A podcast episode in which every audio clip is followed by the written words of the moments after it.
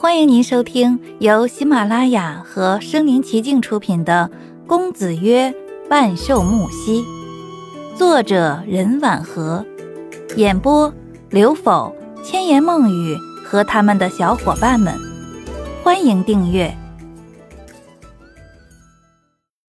第二十四章。又过了两天，这天晚上大概八点钟。门突然被敲响了，阿妈正在灯下缝制衣服。她停下手中的动作，看向门时，我已经起先一步开了门。我以为是隔壁白小胖呢，这两天他总往我家借东西。打开门，我愣住了，是木西先生。他站在门外看着我，漆黑的眼睛是失魂落魄的。一身庄重的黑色袍服被清冷的夜风轻易撩动，我张了张嘴，不敢叫出他的名字，是怕阿妈听到。见我为难，木西目光更为有礼，也许在想要不要无声无息的回去，这也正是我所希望的。阿妈放下手中的衣服，走过来，把我拉到一边，从门缝看着木西先生说。你有你的世界，他有他的生活，你还来找他做什么？木西先生至始至终都没有说话，像似在接受教训。像他这样高贵的人，应该还没有吃过闭门羹。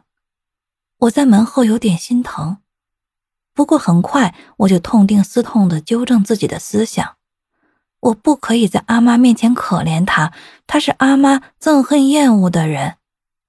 就在阿妈关门时，木西忽然伸手阻止。阿妈更加生气的道：“你你这是要做什么？”春秋有求于我。他他求你什么了？木西先生猛地推开门，阿妈趔趄到一边。我搀扶着阿妈，对她生气的说：“我的事情你不要管了，你要我写的东西我也写不出来，你走吧。”木西先生站在我跟前很近的距离，我能感受到头顶之上他或是愤怒，或是绝望的目光。虽然这几天我也会情不自禁的回忆我和他在一起的点滴，甚至还梦到了他，可眼下我是要当着阿妈和他一刀两断的。是关于你复学的事情，我们的事情不用你管。见阿妈态度这样坚决，木西突然攥住我的手腕。啊，你要做什么？木西先生冷厉的眼睛有点散乱，说：“跟我走。”我来不及抗拒，就被木西先生轻易带走了。阿妈仰天长叹的声音响在身后：“哎呀，真是造孽呀！”木西先生带着我跑到巷子口，我回头看去，阿妈没有追来。他拉开车门，把我带上车，司机立即启动车子。在路上，我情绪低落地说：“阿妈不希望我和你有交往，你把我放在路边吧。”木西先生的大手附在我手上，眼睛深不可测。口吻里却满含着不忍心。他说：“我怎么能丢下你呢？”他在安抚我，可他出格的行为让我全身仿若触电，每一根神经都在跳动，能神奇的感受到他灼热的目光和不平稳的呼吸。我从木西先生手下紧张的抽出手，说：“木西先生，请放我下车，我要回家去。”我去开车门，尽管车正行驶在路上，速度是相当快。我只想以此不理智的行为表明自己的立场，我要誓死离开他。木西先生显然是生气了，他轻傲地说：“车门锁死了，没有我的准许，你出不去。”清冷低沉的口吻中有着不容拒绝的霸道。夜已深，他这是要带我去哪里？一直以来，我忌惮他，而今天他的行为伤害了阿妈。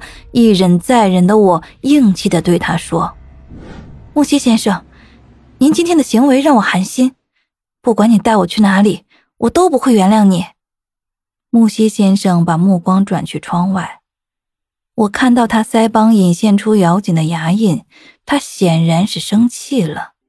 深呼吸是在压抑愤怒。从车窗的反光中，他遇上我泪花闪耀的眼睛。他看着我，我也看着他。我还撅着嘴，委屈的不行。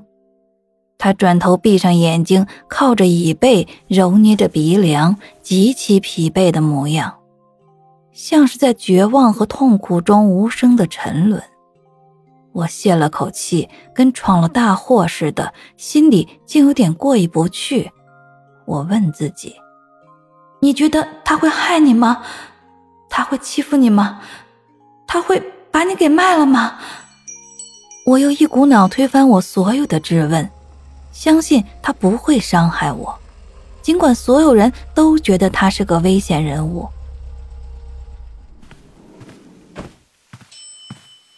在乐天会顶楼他的办公室，我看到了校长大人，他神色不安地坐在沙发上，身前桌子上的茶水已经凉了，上面漂浮着黑色的茶叶。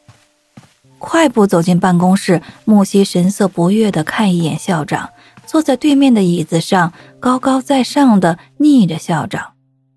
校长立马站起来，对他客气地说：“穆先生好。”我跟着走进去，对校长鞠躬说：“校长好。”校长上下打量着我，和颜悦色地说：“这位就是春秋同学啊。”他笑得牵强，就像被无形的手给硬生生扯出的笑。我点点头，就老实的站到一边去了，耷拉着头。在我们学校受罚的学生都是这副样子，靠墙罚站。木心纳闷的看我一眼，不禁笑了一下，转眼对校长说：“今天请李校长过来，我想你心里应该很清楚是为了什么事情吧？”校长肥胖的身体坐得端正，他说：“是的，先生。”我听说，是我们学校的学生给先生添了麻烦，借此机会，我向先生道歉，是我们没有管教好。木西冷笑，犀利的目光又温柔的落在了桌上的谢瓷杯上。既然校长知道我和春秋同学之间没有什么，为什么不及时制止谣言传播呢？校长露出有苦难言的表情说。人多嘴杂，都是些学生，不好管啊。木西霸气的抬起眼睛，慢条斯理的说：“以讹传讹是因为不了解事情的真相，想必这也是校长大人很头疼的事情。”说罢，木西朝站在门口的凶猛男人递了一眼，他是木西的属下。本集播讲完毕。欢迎点赞、收藏，且评论，还有红包可以领哦！